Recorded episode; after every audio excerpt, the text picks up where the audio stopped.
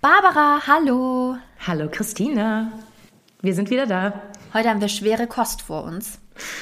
Ja, ja, ich habe ich hab hier einen ordentlichen Stein mitgebracht. Stein, sagt man Stein? Einen thematischen Stein. Hat ein bisschen Tieflage. Es war schwer. Die Leserinnen. Der Podcast über feministische Bücher mit Barbara Christina und Christina Barbara. Sag mal, Barbara, welches Buch ist es? Sag mal. Ähm, es ist Emily Ratajkowski, My Body, was es heißt, eine Frau zu sein. Oh, ha. Wir sprechen über Cis-Frauen. Ja, genau, die Körper von Cis-Frauen. Von, Okay. von, von sehr, sehr, sehr, sehr Cis. Super Cis. Mehr Cis geht nicht als Emily, Ratajkowski. Was ist eine Cis-Frau, Barbara? Erklär's. Ähm, das ist, man definiert sich mit seinem Geschlecht, also körperlich auch so, mit seinem biologischen Geschlecht. Also 100 Prozent. Dein Gender entspricht deinem biologischen Geschlecht. Okay. Also, wer ist Emily Ratajkowski? Sie ist äh, Influencerin, Model, äh, Autorin, Schauspielerin und hat mittlerweile auch ein eigenes Modelabel, also vor allen Dingen Bademode. Ina Morata. Und man kennt sie aus dem äh, Blurred Lines Video mit ähm, Robin Thicke. Thick? Dick. Thick. Thick wie dick. okay, komm, der lag auf der Straße. Ja, ja, ja, der war, kam, ja auch, kam ja auch im Video vor. Tja. Thick's Big Dick. Und eigentlich würde man jetzt sagen, das ist eine richtige Powerfrau, ein Girlboss, ja, ein äh, Female Entrepreneur. Warum schreibt sie jetzt ein Buch darüber, was es bedeutet, eine Frau zu sein? Ich möchte mal so anfangen. Ähm, Emily Ratajkowski ist wahnsinnig schön. Ich kenne eigentlich auch keinen, also die sieht aus wie gemalt. Also das ist quasi immer, wenn man, wenn man sich selber, wenn man sich selber denkt, so, oh ja, wenn ich hier ein bisschen dünner wäre und wenn meine Nase irgendwie anders wäre und meine Lippen und dann würde mein Leben aber toll sein. Ähm, also bei ihr ist da alles, alles da. Mehr so, und dann ist sie halt auch noch als Model wahnsinnig erfolgreich. Da möchte man denken, äh, bei der läuft ja alles. Aber das war halt auch ein echt langer, steiniger Weg und vor allen Dingen auch ein Weg, ähm, der durch das Patriarchat geprägt ist. Also durch ihre, ähm, wie ihre Eltern mit ihrer Schönheit umgegangen sind und dann verschiedene Boyfriends und wie sie in die Unterhaltungsindustrie-Maschine reingeraten ist. Und das war nicht besonders schön. Also so, was in dem Buch vorkommt. Aber ihr ist es auch wichtig zu sagen, also das ist jetzt hier nicht so eine, so eine Opferstory. Sie hat auch echt Spaß an ihrem Job und sie findet ihren Job auch toll. Aber der hat halt auch gewisse Begrenzungen. Und diese Begrenzungen liegen in dem System, in dem wir uns alle bewegen, in dem patriarchalen System, in dem wir Frauen uns alle bewegen und in dem unsere Körper bewertet werden. Immer wieder. Das heißt, das ist das Buch, das alle Topmodels von Heidi Klum einmal lesen sollten? Und, oder warum ist es für uns auch interessant? Oder nochmal anders gefragt, was hat dich an dem Buch interessiert? Wie hast du es für dich entdeckt? Also erstmal fand ich es total spannend, dass eine Person, die halt wirklich mit, mit Schönheit ihre Karriere aufgebaut hat, dann trotzdem kritisch damit umgeht. Das fand ich total spannend, was da ihre Gedanken hinter sind. Und dann habe ich es gelesen. Und ähm, das war jetzt nicht hier alles Glamour-Partys mit Hollywood-Stars. Also auch, aber ähm, die Beispiele, die sie benutzt hat, sie hat halt auch ganz viele Beispiele aus ihrer Anfangszeit und aus ihrer Teenagerzeit und aus ihrer Kindheit und so. Da kann man sich total gut mit identifizieren. Ich denke, in mehr oder weniger krasser Weise ist uns das allen schon passiert. Und das ist halt dieses, dieses Unwohlsein mit dem System. Und ähm, das hat mich dann doch ganz schön gecatcht. Und außerdem schreibt sie auch wirklich sehr schön. Also sie, sie, sie schreibt ganz, ganz ruhig und, und ausgewählt und webt da so ähm, ihre kleinen Wahrheiten rein, die man dann irgendwie so, ah ja, stimmt, ah, darüber habe ich noch gar nicht nachgedacht. Das, das ist da so rein, reingewebt. Wir haben ja im Vorfeld schon mal ganz kurz gerade gesprochen, bevor wir auf den Aufnahmeknopf gedrückt haben. Böser Fehler. Wir hätten sofort auf den Aufnahmeknopf drücken sollen. Aber du hast Spontan sind wir immer am besten. Aber du hast gesagt, dass es ein bisschen, dass du das Gefühl hast, es wird schwer sein, das Buch für den Podcast einzufangen, ohne zu sehr auch immer die Parallelen aufzuzeigen, wie du gerade schon gesagt hast, man kann sich mit Filmen identifizieren, auch wenn wir jetzt nicht so schön sind wie ja, Emily Ratajkowski. Überraschender, überraschenderweise. Aber ich, also heute habe ich mich wieder mit einem Supermodel identifiziert. Hm, ja, wirklich. Kommt auf den Instagram-Filter an. Nein, jetzt Spaß beiseite. Es ist, es ist ein schwieriges Thema. Es ist dünnes Eis. Es ist schwer zu fassen. Es geht um, um Körper, um Schönheit, um die Frau als Objekt.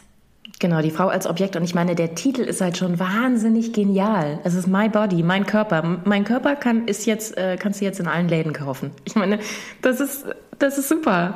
Schon allein der Titel ist fantastisch. Und sie hat sich da auch wirklich viel Mühe gegeben, das merkt man. Und äh, das ist ja auch über, über Jahre entstanden. Und sie hat ja auch ein erstes Essay daraus, das sind alles biografische Essay, hatte sie bei, ähm, beim New Yorker, bei The Cut veröffentlicht. Und das ging auch total rum. Ähm, und jetzt äh, ist es halt in Buchform. Also da ist schon ein langer Entstehungsprozess hinter. Und sie war ja auch ähm, an der Kunstuni und so. Also da ist schon echt äh, viel mehr Ebenen bei ihr vorhanden, als man jetzt so, wenn man sich nicht mit ihr beschäftigt hat, denken würde. Das ist ja auch, und genau das ist ja auch der Punkt. Dass man immer so, oh, die ist hübsch, dann ist mehr, ist da nicht. Und das ist ja auch total fies. Und da hadert sie auch quasi ihre gesamte Karriere über, dass sie sich schon als schlauen Menschen begreift, aber dass das irgendwie, das muss sie immer, da muss sie sich immer für rechtfertigen. Ich stelle es mir auch schwierig vor, also wenn ich jetzt ähm, mit meinem Körper Frieden schließe, dann mache ich das ja als sehr private Angelegenheit und es klappt mal besser und mal schlechter. Aber wenn du weißt, dein Körper ist gleichzeitig das Produkt, das du verkaufst, also du verdienst damit Geld, dein Körper ist das, was die Leute einkaufen. Ähm, in dem Fall mit dem Buch kaufst du diesmal ihr Brain sozusagen, ihren, ihre, ihre schlauen Gedanken, die ja offensichtlich super sind, wie du sagst. Ähm, aber ich stelle mir vor, das ist schon nicht so einfach, sich daran abzuarbeiten, oder? Als Mensch? Ist es so eine Art ähm, Selbsttherapie? Was denkst du, dieses Buch zu schreiben und es einmal aufzurollen und zwischen zwei Buchdeckel zu packen und zu sagen, das war schon bis hierhin eine krasse Reise auch? Ja, also da, da, und da sind wir jetzt auch schon mitten in der Inhaltsangabe, wenn ich das, wenn ich das beantworte. Sind wir da schon? Shoot, aber fass dich kurz, Barbara, sonst muss ich dich wieder einfangen wie ein kleines Eichhörnchen. Okay, also zum einen ist das, ähm, sie wollte damit ihre, ihre Position klar machen, aber ähm, es sind halt auch äh, ihr persönlich viele schlimme Dinge passiert. Also zum Beispiel jetzt auch äh, einen Wow-Moment. Sie hat auch quasi keine Rechte an den Abbildungen ihres Körpers. Da gab es so ein paar Vorkommnisse. Ein, ähm, ein Fotograf hatte ganz am Anfang ihrer Karriere ähm, Fotos von ihr gemacht und hat quasi die Polaroids, die nicht für das Magazin verwendet wurden, dann Jahre später, als sie berühmt wurde, äh, in insgesamt, glaube ich, drei Fotobänden verkauft. Riesig viel Einnahmen bekommen dadurch, Ausstellungen gemacht und, äh, und ihren Namen benutzt und sie hat keine Anteile daran und sie konnte es ihm auch nicht verbieten. Also sie hat dann sich mit, äh, hat sich dann Rechtsbeistand gesucht und äh, die haben gesagt, ja, pff, kannst du machen, der, aber A ist der total reich und äh, im Endeffekt das Einzige, was wir hier erreichen können, ist, dass du da so ein bisschen Geldanteil bekommst. Also von den Verkäufen. Aber wir können das nicht verbieten. Es wird nie wieder ungeschehen sein. Es ist dann für immer im Internet. Das, sobald du einmal abgelichtet wirst, äh, gehört dir quasi dein Körper nicht mehr. Ähm, sie versucht darüber auch ne, ihr Recht an der Geschichte zu bekommen. Also dann zumindest an der Geschichte, wenn kein Recht mehr an den Bildern da ist, dann zumindest, äh, wie das dazu gekommen ist. Ich glaube, das war ihr schon auch ziemlich wichtig. Und dann gab es irgendwie einen anderen Künstler, der hat dann ähm, Instagram-Posts als abgezogen auf große Leinwände von schönen Frauen mit Kommentaren drunter und hat das dann verkauft. Also so als war dann halt eine Kunstaktion. Und unter anderem auch eins von ihr. Und da hat sie auch nichts, also sie konnte es, sie wurde nicht gefragt, sie konnte es nicht verhindern und äh, sie hat auch kein Geld davon bekommen. Letztendlich hat sie dann aber dieses Kunstwerk gekauft und ich glaube auch als NFT ähm, umgewandelt. Das war so ein bisschen ihre, ihre Aktion, dass es dann quasi auch wirklich ihr Kunstwerk war. Also ihr Körper gehörte dann ihr wieder. Ich kenne mich ja jetzt bei Rechten nicht so gut aus. Da bist du vielleicht ein bisschen besser im Thema drin mit deinem Musikhintergrund. Der Fotograf des Bildes müsste aber doch ein Copyright haben. Also die Person, die das Instagram-Bild gemacht hat, ist ja normalerweise sozusagen der die Urheberin. Mhm. Insofern schwierig. Aber Instagram ist immer schwierig. Ich erinnere mich auch an so eine Ausstellung, vielleicht war das sogar die, ähm, wo die, wo das so ganz groß gezogen hat. Das war das, glaube ich. Richard Prince. So heißt er. Und ähm, was ich so krass demütigend finde, also ich habe mir dann, ich habe dann natürlich geguckt, wie sieht denn dieses Bild aus? Und das ist halt so ein Bikini-Bild von ihr. Und darunter sind drei Kommentare, zwei englische und in der Mitte ist ein deutscher Kommentar. Und da steht dann, ich muss nochmal, äh, da hängen aber die von meiner Mutter weniger. Und das ist, das ist, also, dass dann dieser Künstler auch noch dieses, diese, diesen demütigenden, sexistischen Kommentar über ihren Körper mit als Kunstwerk weiterverwendet hat. Also ich meine, die, die Sache an sich ist ja schon schlimm genug, aber dann so einen Kommentar darunter stehen zu haben, auch noch. Genau, also das ist so ein bisschen die Stimmung des Buches. So fühlt man sich, wenn man dieses Buch liest. Man denkt sich immer so, oh, wirklich, das ist so furchtbar, dass diese Männer sich nicht schämen. Aber das heißt, es ist nicht so dieses, und dann war ich in Paris und dann musste ich von der Modelagentur auf diese Party mit den fetten alten Männern, was man jetzt gerade in den Medien auch so hört. Da gab es ja auch diesen Kommentar von Wolfgang Job, ja, das war halt damals so, da mussten die halt durch. Es ist jetzt kein so ein, die haben mich alle angetatscht und mich schlimm behandelt Buch, sondern ja, es geht also auch darum, ja. dass sie ihre Geschichte erzählen will, weil sie jetzt ihre Geschichte besser versteht. Genau, genau. Also das ist auch so ein bisschen so eine Reise. So, ähm, sie sagt auch darüber, am Anfang ähm, dachte ich, habe ich die Macht, weil ich den Körper bes besitze, also es ist mein Körper und ich kann posieren, wie ich möchte. Da bin ich ja total ähm, empowered mit. Außerdem feiern mich alle dafür und das ist ja eigentlich super und ich verdiene echt wahnsinnig viel Geld damit. Nur, dass ich hier mal irgendwie ein, Bikini-Bild von mir poste, habe ich da gleich 24 Millionen Likes oder ich weiß nicht, keine Ahnung. Sie merkt dann im Laufe ihres Lebens, dass diese, diese Macht wird ihr quasi von Männern gegeben, aber auch dann wieder genommen. Also siehe jetzt der Fotograf, der dann einfach Bücher rausbringt. Du hast keine absolute Kontrolle darüber. Du hast keine absolute Autonomie. Es ist immer im Verhältnis, im, in Abhängigkeit von den Männern, die sie dir gewähren oder dann halt auch nicht gewähren. Das ist halt eine Lektion, die sie dann auch erst gelernt hat. Da wären wir auch wieder beim Patriarchat und beim System. Du genau, kannst genau. your es body, halt keine, your choice. Ist, ja. Du kannst dich anziehen, wie du willst. Du mhm. kannst die Freiheit genießen, in einem Land zu leben, in dem du dich anziehen kannst, wie du willst. Also ich kann im mhm. Bikini jetzt hier rüber schlappen an die Tankstelle und mir eine Cola kaufen. Ist heute ein bisschen kalt, aber gut. Ähm, ich könnte das machen. Ich habe die Freiheit und ich könnte sagen, da müsst ihr durch. Das ist dein Körper, der ist nicht äh, 22 und er ist noch sehr weiß vom Winter. Dein Körper ist wunderschön das und er hat Kinder so. hervorgebracht. Oh ja, das sieht man auch. Und Dein Körper ist ein Wunder. Das stimmt auch. Und ich bin auch ganz zufrieden mit meinem Körper und versuche eben wohlwollend mit ihm umzugehen. Und ich glaube, ich bin auch relativ ignorant meinem Körper gegenüber, was eine gute ähm, Charaktereigenschaft ist, glaube ich. Also im Sinne von Makel beobachten oder so. Ich habe mir noch nie darüber Gedanken gemacht, ob ich Zellulitis habe oder nicht. Ich kann es dir nicht sagen. Ich gucke es mir keine. nicht an. Doch, ich habe ganz sicher welche. Nein, ich habe da auch Streifen, aber ich denke einfach nicht drüber nach. Ich wirklich, ich denke nicht drüber nach. Ich glaube, das hat meine Mama mir mitgegeben. Da muss ich aber noch mal tiefer drüber nachdenken, warum ich deshalb so. Dann geht es dir besser als 90 Prozent aller Frauen. Gott sei Dank. Aber in dem Moment, wo ich also im Bikini jetzt an die Tankstelle gehe, habe ich die Macht über meinen Körper, aber ich habe keine Macht darüber, was damit gemacht wird. In den Köpfen, in den Handybildern. Ähm, alles, was danach kommt, ist nicht in meiner Macht. Ja.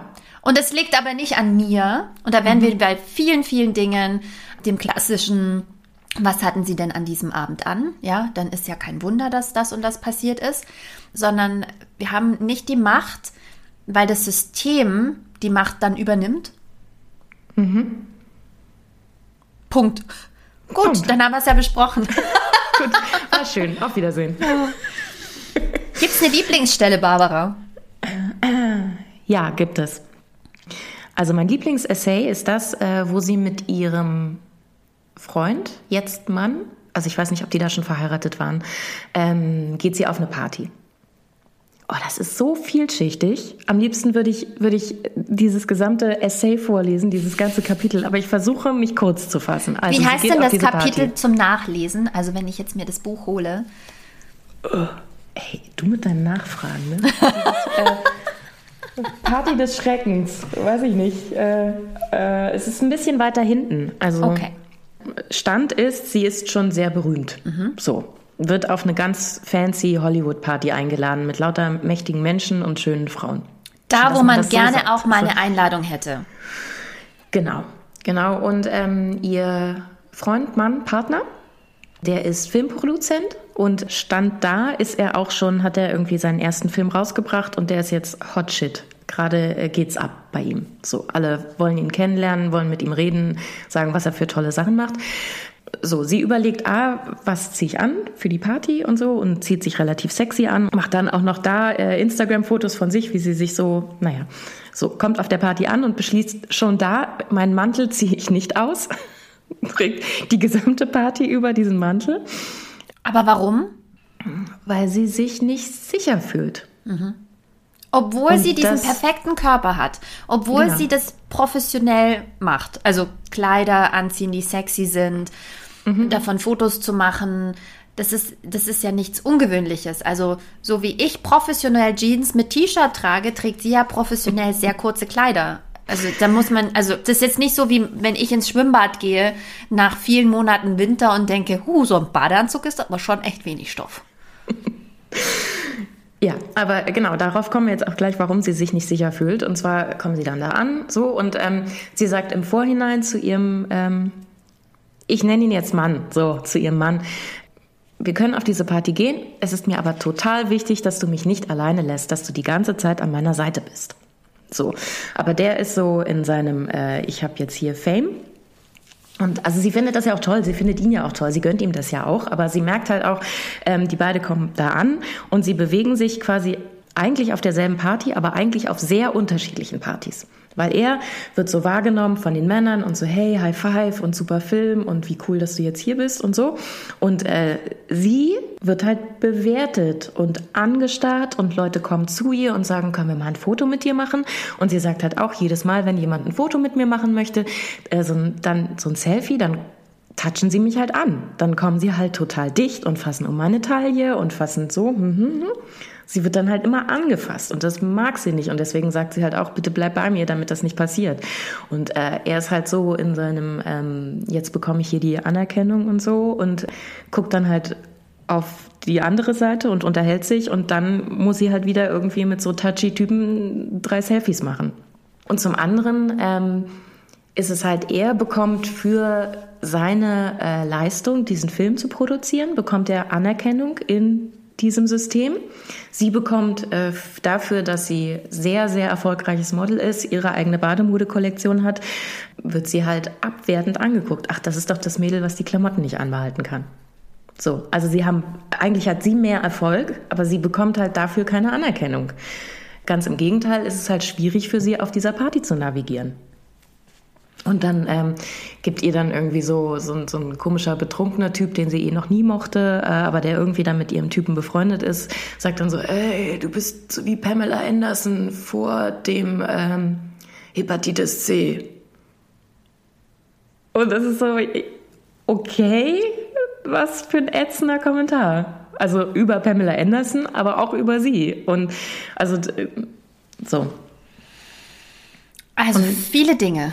Erstens Wahnsinnig mal, viele Dinge. Ich finde super interessant.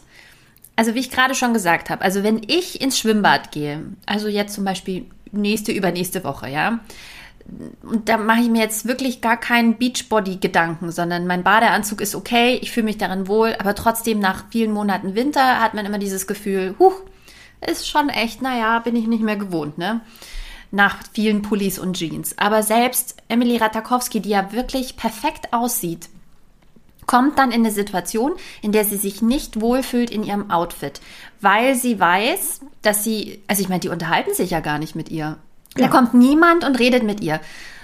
Ist es ein Problem, wenn man zu schön ist, dass auch man gar nicht mehr so den Touchpoint hat mit normalen Menschen? Also müssen wir eigentlich froh sein, dass wir nicht zu schön sind, weil Männer dann kommen und Selfies wollen, davon abgesehen, dass ich das mit diesen Selfies nicht verstehe. Und jetzt ist der aber der totale Augenöffner für mich, dass selbst wenn ich auf so eine Hollywood-Party eingeladen wäre und ich wäre Emily Ratakowski, würde keiner kommen und sagen, hey Emily, wie läuft's denn so? Ach cool, ich wollte dich immer schon mal kennenlernen. Was macht dein Business? Ich habe gesehen, du hast jetzt eine, eine Modekollektion. Wie cool. Was für eine tolle Chance. Ich meine, Amerikaner sind doch Smalltalk-Könige. Und anstatt dessen kommen nur irgendwelche Putzis und wollen mit dir ein Selfie machen. Das ist unglaublich. Ich glaube, und das ist jetzt, also das ist jetzt Interpretation, das steht da nicht im Buch. Meine Interpretation, Doppelpunkt. Was sie daran halt auch so verletzt, ist, dass, ähm, dass ihr Mann auf dieser Party halt so eingebettet ist in dieses äh, äh hier Männer unter sich, supporten sich. Ähm, das machen Frauen aber nicht, vor allen Dingen nicht, ich glaube auch nicht, wenn du halt zu schön bist und zu sehr herausstichst, dann äh, erzeugt das halt auch eine Menge Eifersucht. Und eine Menge, ja, ja, die ist doch nur hübsch, die kann doch sonst nichts. Weil Frauen halt auch so aufgestachelt sind davon, dadurch, dass man halt von Kinderbeinen an ähm, und immer ständig über den Körper bewertet wird. Wie hübsch ist sie denn und so, auf, welcher, auf welchem Teil der Skala befindest du dich? Dass es so wichtig ist und dass es so ein, so ein, so ein krass großer Bereich deines Lebens ist, dass du da gar nicht ähm, dich von freimachen kannst und dich immer in so einem Wettbewerb befindest. Also klar, die macht garantiert auch eine ganze Menge, aber trotzdem sind es Gene. Also da kannst du halt auch nichts für. Ich meine. Also es ist nicht so, dass du super jetzt Klarinette spielst und dich dafür alle, alle beneiden. Es ist halt immer noch Körper. Ja, aber selbst als Klarinettistin hättest du es schwer. Ich habe dieses sehr spannende Buch gelesen, das wir vielleicht auch noch besprechen. Und da ging es darum, dass wenn du für ein Orchester vorspielst, war es früher so, dass hauptsächlich mhm. Männer die Jobs mhm. bekommen haben. Ja, ja. Und es wurde erst anders, als sie hinter einer, nennt man das chinesische Wand, japanisch, also hinter ja, so einer, so hinter so einem ein Paravent, mhm. ähm, die die Vorspielenden platziert haben. Plötzlich ist es hälftig, hälftig. Auf einmal waren die Frauen doch nicht so schlecht. Dazu kommt, ich finde interessant, also wenn man jetzt dieses Szenario weiterdenkt, in einer perfekten Welt kommt eine, also in einem Film würde jetzt die nicht so hübsche Freundin auftauchen, die vielleicht so aussieht wie Rumor Wilson früher. Wilson, nee, warte mal, Willis. Rumor Willis. Willis, ne? Wie Rumor Willis früher, die hat aber auch total abgenommen. Aber nur aus gesundheitlichen Gründen, ist klar. Ähm, und dann kommt Rumor Willis und macht einen lustigen Spruch, schubst mit ihrer Hüfte die Jungs weg und sagt, Emily, wollen wir ans Buffet gehen? Wie geht's dir? Nein, wir kennen uns nicht, aber ich habe dich gerade gerettet und Emily atmet entspannt aus, lässt ihren Bauch los in ihrem engen Kleid und sagt, puh, danke, du hast mich gerade gerettet. Aber es passiert nicht, weil es gibt kein Äquivalent zu Verbrüdern. Es gibt Verschwestern nicht. Mhm. Das heißt, da standen mhm. auch die ganzen Frauen rum und haben geguckt und haben gedacht, naja, da ist sie auch selber schuld, ne? Modepüppchen. Ja, also zum einen, genau, genau, zum einen, da ist sie doch selbst dran schuld. Warum zieht sie sich dann immer aus? Dann bekommt man genau diese, diese äh, Reaktion. Und zum anderen aber glaube ich auch, oh, die ist so schön, die bekommt die ganze Aufmerksamkeit von den Männern. Alle wollen sich mit ihr fotografieren, alle wollen mit ihr reden, aber sie hören halt auch nicht, was geredet wird, so. Also das ist halt dieses, dieses Aufgepeitschte, dass, dass man ähm, um die Gunst der Männer buhlt und um hier der, der Male Gaze. Da haben wir beim letzten Buch drüber ja. gesprochen. Also letztendlich ist dieses gesamte Buch quasi die, die emotionale Abhandlung von dem, was Florence Given an Ratschlägen gibt. Also das ist alles, was schiefgelaufen ist. Bitte mach so, wie Florence Given es macht. Also selbstbestimmter, selbstbewusster, na, sich nicht so abhängig, sich nicht so abhängig machen von der, äh, von der Bewertung und von der Meinung von Männern. Aber wenn du den Job von Emily Ratakowski hast, ja, was ist denn da die Alternative? Ja, da gibt's no. gar keine. Es ist so furchtbar. Ja, ja.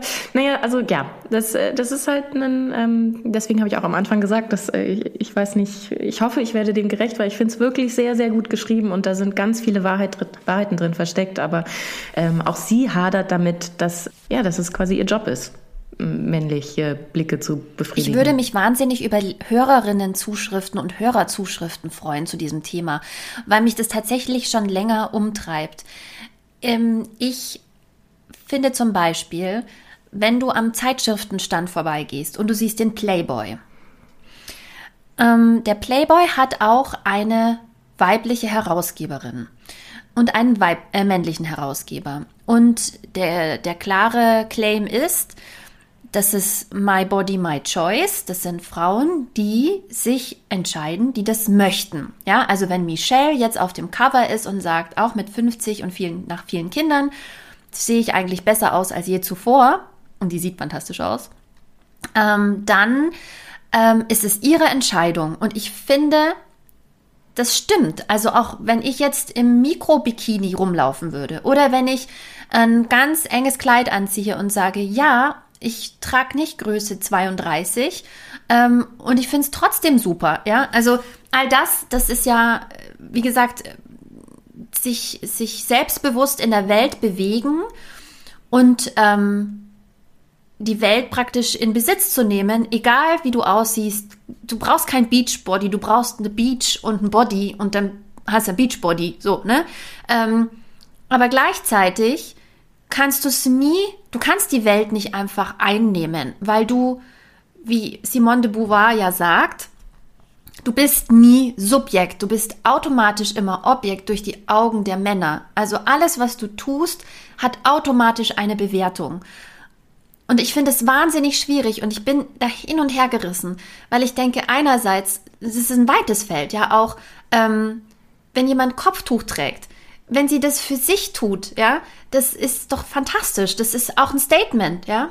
Ein, ein selbstbewusstes, es kann ein selbstbewusstes Statement sein und gleichzeitig kann es das Gegenteil sein. Aber das kann auch der Bikini sein. Ich kann den Bikini, den Mikrobikini oder Topless, kann meine freie Entscheidung sein. Es kann aber auch sein, dass ich den Scheiß nur anziehe, weil ich weiß, dass mein Boyfriend es total heiß findet.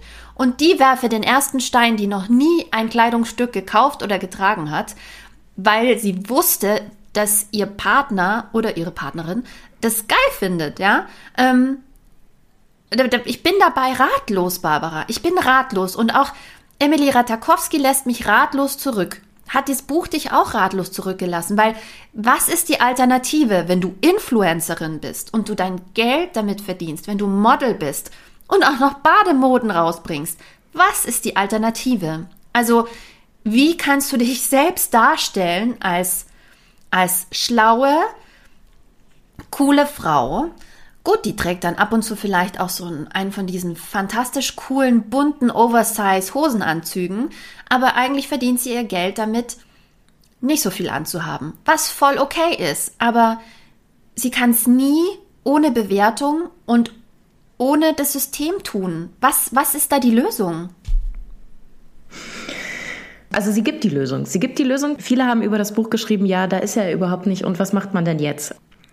Die Lösung kommt mit dem letzten Kapitel, die Befreiung. Da hat sie eine Wuteinheit mit ihrer Therapeutin. Sie ist ja die ganze Zeit auch in Therapie wegen all den Dingen, die ihr passiert sind.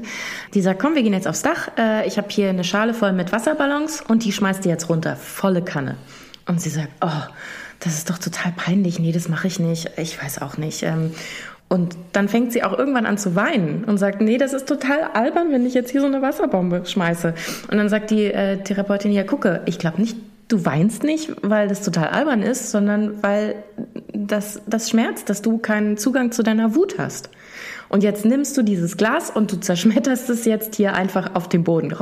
schmeiß ordentlich.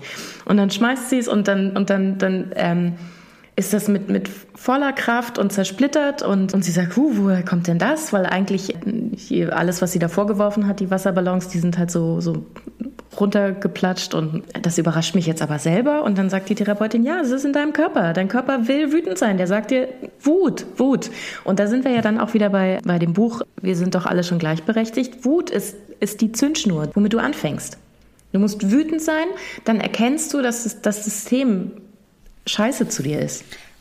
Und dann kannst du anfangen, Dinge zu verstehen und ähm, dich davon unabhängig, unabhängig zu machen. Also klar, es ist schwierig als Bademodenmodel sich, aber dann kannst du es zumindest anders sehen. Hm. So.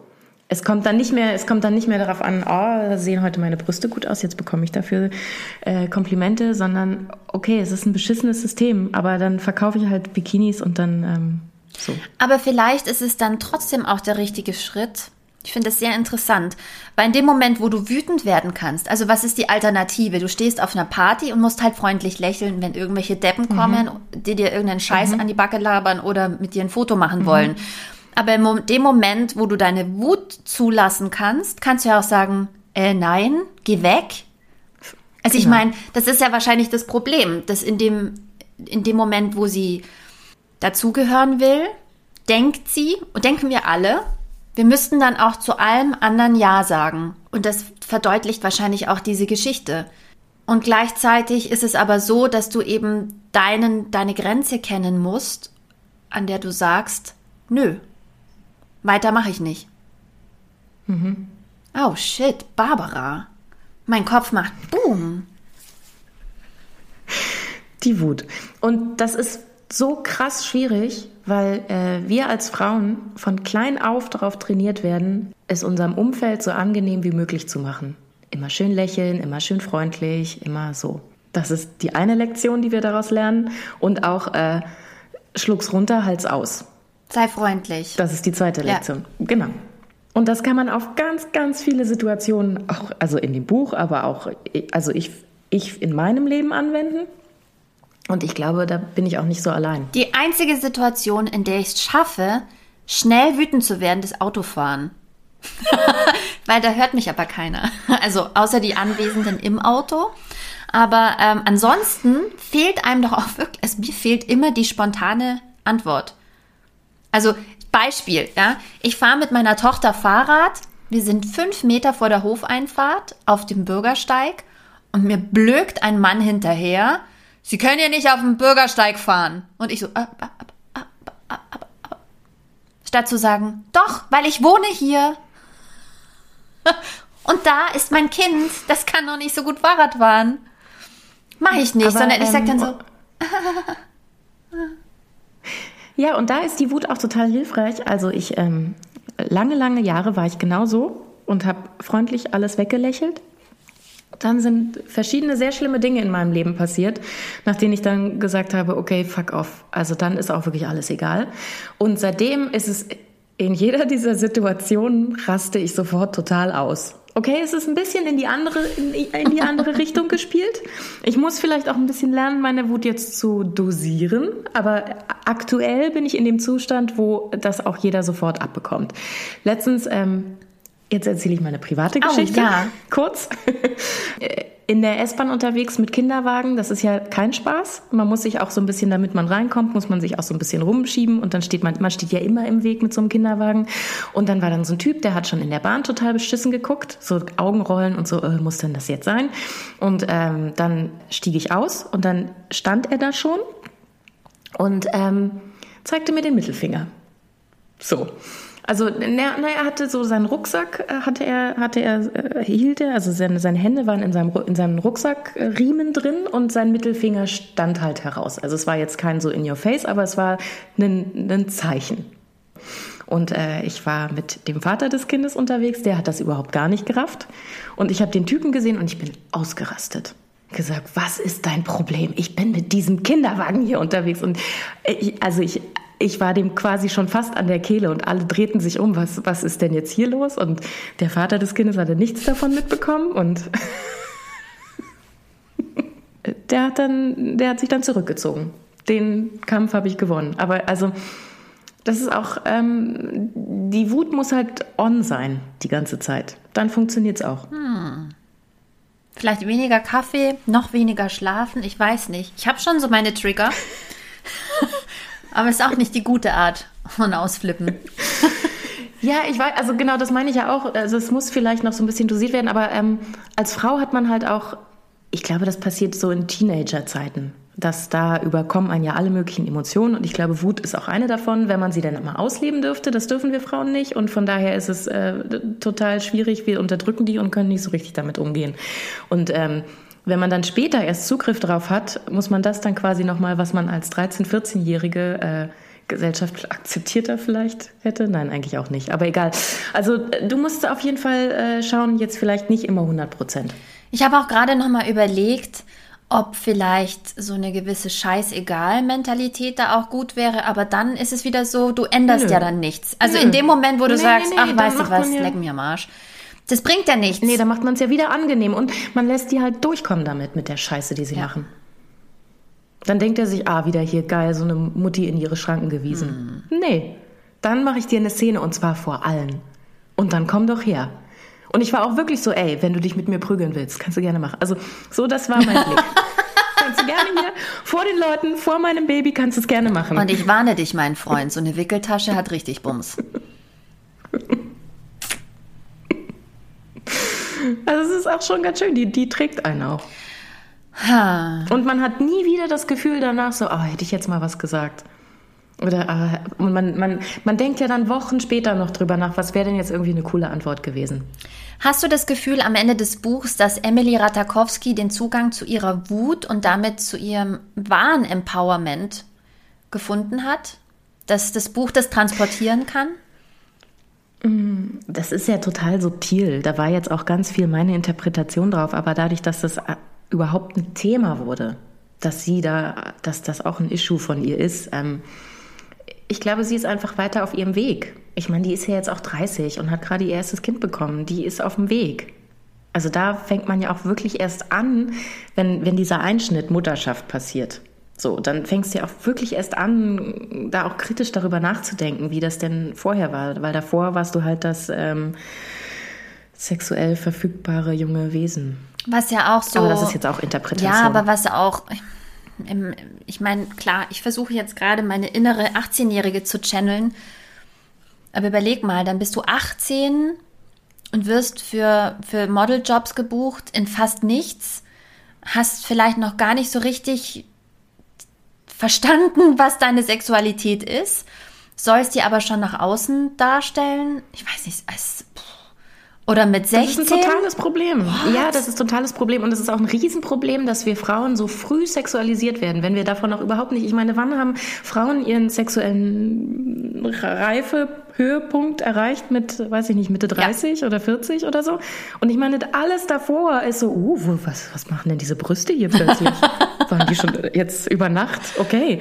Aber ich bekomme irgendwie, also das finden Männer gut. Na dann, hier, hier sind die Brüste. Keine Ahnung, was ich damit mache. Keine Ahnung, wie es sich anfühlt. Aber äh, scheint ein Ding zu Sind sein. Sind meistens im Weg. Das ist halt so schlimm, dass, dass, dass, äh, dass, dass dieses äh, das Sexobjekt Frau da schon so früh, das fängt schon so früh an, wo, wo, wo Mädchen noch überhaupt gar keine Ahnung haben, was das ist und was sie damit machen. So. Und das ist ja auch gewollt. dass dass, du bist ja in dem Alter überhaupt gar keine Gegenwehr für irgendwas. So, wenn ein älterer Mann mit einer jüngeren Frau zusammen ist, ist es ein riesen Machtgefälle. Also eh schon im patriarchalen System, aber auch so in der Erfahrungswelt. Da, natürlich hat die da keinen Stich. So, die kann da nichts gegenwenden. Genau, wenn, wenn du so jung bist und das, das ist, was die Unterhaltungsindustrie möchte, diese jungen Mädchen, die sagen nichts, die wissen gar nicht, was, die sind ja noch total kindlich. Da möchte ich auch nochmal einen Podcast-Tipp aussprechen, den wir euch in den Show Notes verlinken, und zwar den Podcast von Pandora Sykes ähm, zu Britney Spears wo sie, finde ich, nochmal ganz toll aufdröselt, gerade diese 2000er Jahre, ähm, wo äh, Britney Spears einfach so objektifiziert wurde, wo sie auch erzählt, der Mickey Mouse Club wurde auch deshalb abgesetzt, weil für diese kindliche Unschuld, also Kinder, die tanzen und Spaß haben, da gab es keinen Markt mehr. Das, was danach kam, waren, waren Lolitas, war, war Sex, war und auch Britney Spears, die hat damit gespielt, aber die hatte auch keine Ahnung, was sie da tut. Sie hat das gemacht, von dem sie dachte, dass die anderen das wollen. Total super, dass du jetzt gerade Britney Spears erwähnst. Die kommt nämlich auch in dem Buch vor, immer mal wieder. Also ziemlich präsent so. Und dass, dass Emily Ratajkowski halt auch Britney Spears so toll fand und so als Vorbild genommen hat. Und das ist halt auch, da ist ganz viel kranke Scheiße drin. Also ich meine, was mit Britney Spears passiert ist, das, da brauchen wir einen extra Podcast für, das ist ja schon Albtraum. Also dass ihr Körper so ausgebeutet wurde, sie so ausgebeutet wurde und als sie nicht mehr wollte, dann auch noch gezwungen wurde weiterzumachen, dadurch, dass sie alle Rechte an sich verloren hat und dann machen musste. So, also das ist ja Es ist so grauenhaft. Aber genau, in dem Buch kommt dann auch vor, ähm, dass als sie sich die Haare abgeschnitten hat und halt damit brechen wollte, ich will nicht mehr schön für euch sein. Ich will das alles nicht mehr. So. Und ich möchte nicht, dass mich nochmal jemand anfasst und ich mache das jetzt selber. Ja, vor allem dar darüber spricht ähm, Pandora Sykes auch wirklich sehr schlau und deshalb auch so guter Podcast, weil der so fantastisch aufbereitet ist, so redaktionell, wirklich mit Einschüben, wahnsinnig kurzweilig zu hören, viele Folgen, auch sehr lang, aber es macht echt Spaß. Und sie schreibt eben auch, wenn man jetzt rückblickend das betrachtet, was Britney passiert ist und wie sie darauf reagiert hat, ähm, ihr Baby, ihr zweites Baby war noch so klein. Das mhm. macht man sich überhaupt nicht bewusst, wie klein es ist. Es war ein paar Monate alt. Und sie haben ihr die Kinder mhm. weggenommen und sie durfte mhm. die Babys nicht sehen. Ihre Mutter war bei ihrem Ex, bei ihren Babys und sie durfte nicht zu ihren Kindern, zu ihrem kleinen Säugling, ja. Mir bricht's jetzt schon das Herz. Was haben wir, was haben wir gelacht über Britneys abrasierte Haare, ja, aus der Ferne und wie sie mit dem, mit dem ähm, Regenschirm auf den Paparazzo losgegangen ist. Aber die wurde Schritt für Schritt bei allem, was sie getan hat, angesprochen, gefilmt, fotografiert und sie hat sich auch die Haare abrasiert, um sich diesem Blick zu entziehen. Ich bin nicht mehr schön, ich, ihr braucht keine Fotos mehr von mir zu machen, lasst mich in Ruhe. Ich will nur ich sein. Ich habe ganz andere Probleme gerade als berühmt zu sein. Ich habe hier gerade ein ganz schlimmes familiäres Drama. Ich bin so unglücklich. Und dass sie so ausgeflippt ist, mein Gott, sie hatte jedes Recht. Sie hatte jedes Recht, jed also überleg mal, diese Wut, die sie hatte. Und alle waren ratlos. Mhm. Ja, was flippt die jetzt so aus? Der Kontext wurde überhaupt nicht mitgeliefert, sondern sie wurde nur präsentiert als Verrückte. Und was das sagt über das Bild, das wir von Frauen haben. Genau, und das ist halt auch das gut, dass du das sagst, die Verrückte, die, die wütend ist. Also diese weibliche Wut ist halt auch immer so die, belegt mit, ja, da ist die irgendwie ausgerastet, das dürfen Frauen nicht machen. Und ich meine, wenn du an dieser Stelle einmal ausrastet, äh, mit, mit jeder Begründung, die du hast, und dann bekommst du 13 äh, Jahre oder wie lange hatte sie ähm, durfte sie nicht selber entscheiden. Das war ihre Bestrafung dafür, dass sie einmal ausgerastet ist. ist also da möchte, also ich äh, möchte heulen. So, das ist furchtbar und dass sie dann auch die ganze Zeit die Kinder immer so als als äh, Karotte vor der Nase. Ja, ja, wenn du das jetzt machst, dann darfst du auch mal deine Kinder sehen. Also, äh, dass die nicht alle vor Gericht landen. Man muss halt auch die die ähm, Räume haben für diese Wut und halt auch die Privilegien, diese Wut auszuleben. Oder die Möglichkeit, mit dieser Wut auszubrechen aus dem Leben, in dem du steckst. Auch hier wieder, es ist eine sehr privilegierte, ein sehr privilegiertes Gespräch, das wir hier führen, ähm, wütend mhm. sein zu dürfen, ohne dass einer zurückschlägt, zum Beispiel, mhm. ja. Oder wir haben ja auch letzte Woche über wirtschaftliche Abhängigkeit gesprochen von Frauen ähm, und auch Alexandra Zykonow schreibt ja, ähm, dann müssen die Frauen eben ihren Mann mal ordentlich auf den Topf setzen. Ne? Ähm, das kann nicht jeder. Aber es ist interessant, dass selbst Emily Ratakowski, die ja sehr, sehr, sehr, sehr privilegiert, Jetset reich, schön, alles, was man denkt, was man so braucht, hat, dass selbst die so gefangen ist. Wem würdest du dieses Buch empfehlen, Barbara? Denjenigen, die äh, Women Don't Owe You Pretty gelesen haben und dann vielleicht nochmal so einen Reality-Check dazu brauchen. Wie fühlt sich's denn an? Wie fühlt sich's denn an? Wie, wie fühlt sich's wirklich an? Also das quasi, also ich glaube auch wirklich, dass, dass äh, Florence Given Ähnliches durchgemacht hat. Daraus entstanden ihr Selbsthilfebuch und ihre Ratschläge. Und wenn man wissen möchte, wie das so, wie sich's anfühlt, wie ist es, wenn man da mittendrin steckt, dann Go for it. Nimm dir das Buch. Ist es einfach zu lesen? Ist es schön zu lesen? Ist es kurzweilig? Es ist super schön geschrieben, es ist sehr kurzweilig und es ist wahnsinnig deprimierend. Hm. Du denkst dir die ganze Zeit, okay, mir wird ständig gesagt von den Medien und von allen um mich herum, nimm doch noch, äh, nimm noch ein paar Kilo ab und äh, mach doch hier und sei doch noch ein bisschen hübscher und dann wird dein Leben total super. Nee, komischerweise wird's nicht. Also egal, was du machst, ist es falsch. Und dann, dann also du stößt an dieselben Begrenzungen. Also eigentlich doch ein sehr feministisches Buch, auch wenn es auf den ersten Blick vielleicht sehr nach Glamour und Schicksalsgeschichte ähm, so rüberkommt, als wäre das eben so eine Autobiografie einer traurigen Frau, ist es eigentlich sehr feministisch. Es ist super feministisch. Und sie, sie engagiert sich da auch total. Und es ist auch ein bisschen, es ist so ein bisschen so, uh, uh, ich dachte ja auch nur, dass die das mit den schönen Brüsten aus dem Musikvideo ist. Also so, man fühlt sich da auch ertappt. So, okay, da über, einen, über eine Person geurteilt, obwohl man eigentlich nichts wusste. Man hat halt so seinen Bias, der da mitläuft. Ja, da wären wir wieder bei Solidarität ist eine Waffe und meinem Idealbild von dieser mhm. Hollywood-Party, dass Oprah Winfrey kommt und sie äh, ihr einen Arm anbietet und sagt, komm, Emily, wir gehen mal was trinken. Aber es mhm. passiert halt nicht. Ich meine, wann, wann hast du dich, dich selber mal ertappt, dass du irgendwie aus der Ferne so eine komische Situation betrachtet hast und eben nicht hingegangen bist und gesagt hast, okay, komm, komm mit. Oder du bist in so einer, in so einem Hierarchiesystem wieder, dass du sagst, okay, ich bin viel älter und die ist sehr klein. Da, da gehe ich jetzt mal hin und schaue, ob die Hilfe braucht oder. Liebe Barbara. Liebe Christina. Vielen Dank dafür, dass du das Buch von Emily Ratakowski gelesen hast. Wie heißt es nochmal? My Body was es heißt, eine Frau zu sein. Und in welchem Verlag ist es erschienen? Beim äh, Penguin Verlag. Penguin, Entschuldigung, Penguin. Penguin. Fantastisch. Ihr könnt das Buch natürlich bei einem Buchhändler oder einer Buchhändlerin eures Vertrauens kaufen. Das wäre uns wie immer die liebste Variante. Und wir würden uns wahnsinnig freuen, wenn du uns eine Bewertung schreibst aber natürlich nur eine nette. Und auch ein paar Sternchen lässt bei der Plattform deines Vertrauens. Denn das würde bedeuten, dass noch mehr Menschen unseren Podcast hören können. Was uns sehr freuen würde. Ja. Wenn du dich bei uns melden möchtest, dann kannst du das tun auf Instagram unter die Leserinnen. Und ansonsten, ähm, nee, warte mal, eigentlich nur auf Instagram unter die Leserinnen. Kannst du uns aber auch eine DM schicken. Du kannst uns auch eine DM schicken und wir würden uns riesig freuen, von dir zu hören. Ja, wir sind immer total aufgeregt. Wenn uns jemand schreibt, dann wird sofort angerufen, die andere. Hast du gesehen? Ja. Ich lese es dir kurz vor. Ich schicke dir einen Screenshot.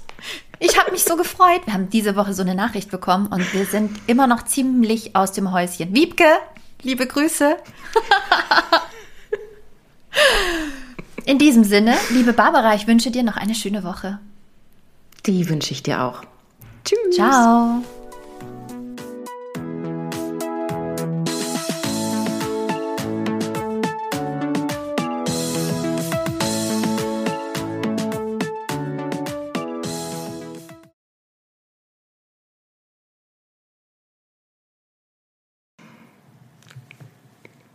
Ach so, ich mache jetzt auch mal aus, ne?